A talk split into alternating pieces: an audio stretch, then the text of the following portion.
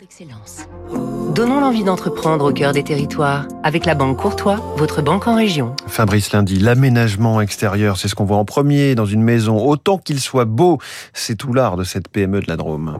Depuis une vingtaine d'années, la clôture française conçoit et fabrique clôture en PVC, portail et portillon en aluminium.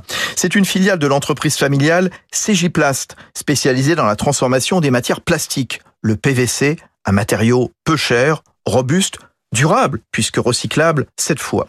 Plus de 7000 tonnes sont extrudées chaque année. Tout est fabriqué à Loriol-sur-Drôme, près de Valence et Montélimar, y compris les platines de fixation.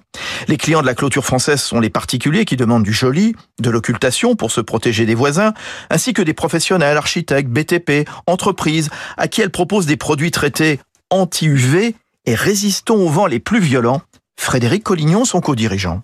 On a énormément travaillé sur la résistance au vent avec euh, avec des platines euh, qui maintiennent l'ensemble de la clôture, qui ont été euh, travaillées pour être les plus robustes possibles. Voilà. Donc c'est surtout la, la, platine de fixation qui fait que la clôture va, résister à, des vents importants. On parle de 130 km/h. voilà, nous on est dans la Drôme, on connaît ce que c'est que le Mistral. Quand il se met à souffler, il faut que la clôture soit soit robuste, quoi. Voilà. La clôture française innove et vient d'investir dans l'impression numérique L'idée étant d'embellir une clôture à partir de visuels fournis par les clients, ce qui donne lieu à un vaste champ d'imagination.